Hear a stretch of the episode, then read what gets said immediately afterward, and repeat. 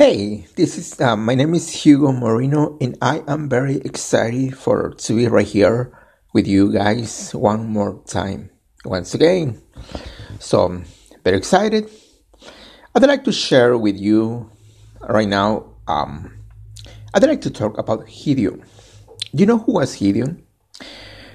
The Bible talks about him in the Old Testament in the book of Judges, chapter six um, the Bible says he was a man who um, who was hiding in the wine press all the wheat because they are uh, actually he was afraid of the Midianites who had surrounded his city. Now, you can imagine the pressure he was under. I'm talking about Gideon. How he felt overwhelming, um, how he was worried, wondering what was going to happen.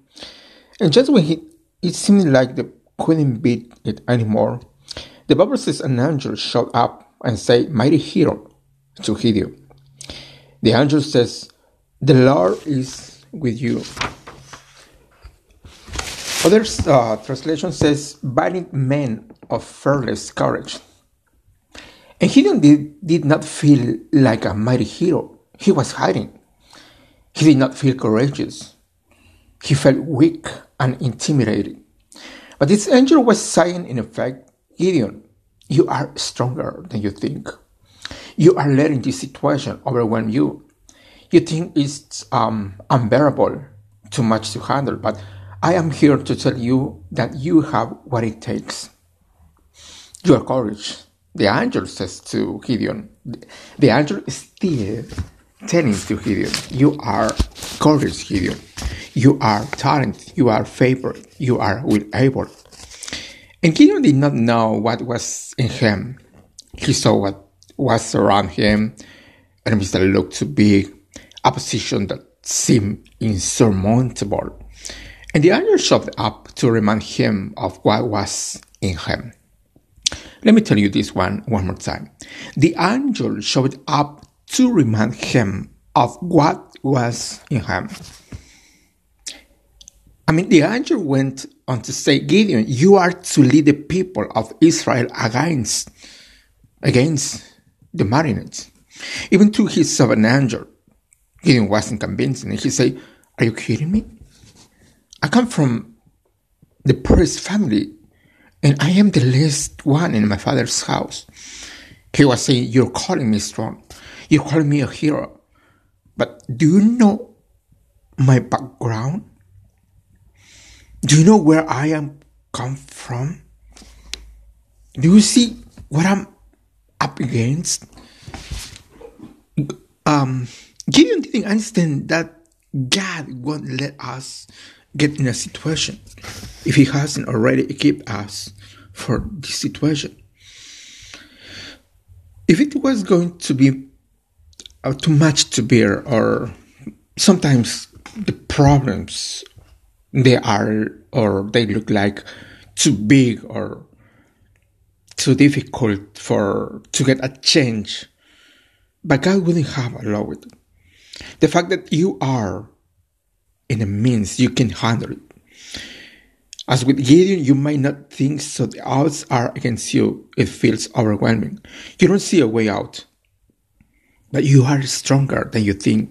Yeah, I'm talking about to you, to you, the person who are listening right now, the podcast. God loves you too much, and He sees in you a. Um, I can just, I, I can find the to find the words for to say that, but you are more powerful than you think. Why? Because the Most High the Most High God is breathing on your life. And He's saying to you today, Mighty hero, rise up. Mighty hero, stand strong. Mighty hero, you are well able. He is telling you that as He told to Gideon these words. Or probably you won't think that after the angel called him a mighty hero, Gideon will be full of faith or ready to take new ground, but he still wasn't convinced. God could have to forget it, Gideon. If you don't know what you what you have, If you see yourself as weak, then I'll find somebody else. But God never gives up on us. God never gives up on us. And you may think that of the reason why you can't overcome what the problem is too big and how it's unbearable. But God is gonna keep calling you a mighty hero. He's gonna keep telling you that you are stronger than you think. He's gonna keep pushing you forward, showing you signs of his favor. You know what? He didn't one of his men snuck down into the enemy's camp to see what's going on, uh, to see what's, what was going on. And several armies had united with the Midianites to fight the Israelites. Gideon only had 300 men. Well, actually, he had 32,000 men in the beginning, but after that, he had only 22,000. Um, yeah, he lost 22,000 men and he, uh, he keeps 10,000 men. But now he only had 300 men. 300 men. It seems impossible because they have a big armies in front of them. But just as they crept out to the camp, they overheard of the own one of the Midianites telling about a dream that he had. And the other Midianite said, I know exactly what that dream means. God has given Gideon and the Israelites victory over us. When Gideon heard that, something came alive inside. He returned to camp and he shouted to his men, Get up! Come on, get up! The Lord has given us the victory. He no longer felt weak. He no longer felt weak. After he heard that words, he no longer felt weak, overwhelming, and intimidated. He knew he was well able. And at midnight, they attacked the enemy's armies, and even though they were already outnumbered. Gideon and the Israelites won this victory. You know, God has a great plans for your life, but it's time to begin. You gotta see yourself as a mighty hero.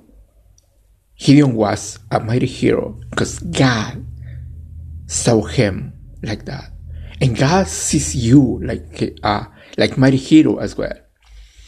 All right, guys. Thank you so much for your time, and I'll see you next time. All right. Bye.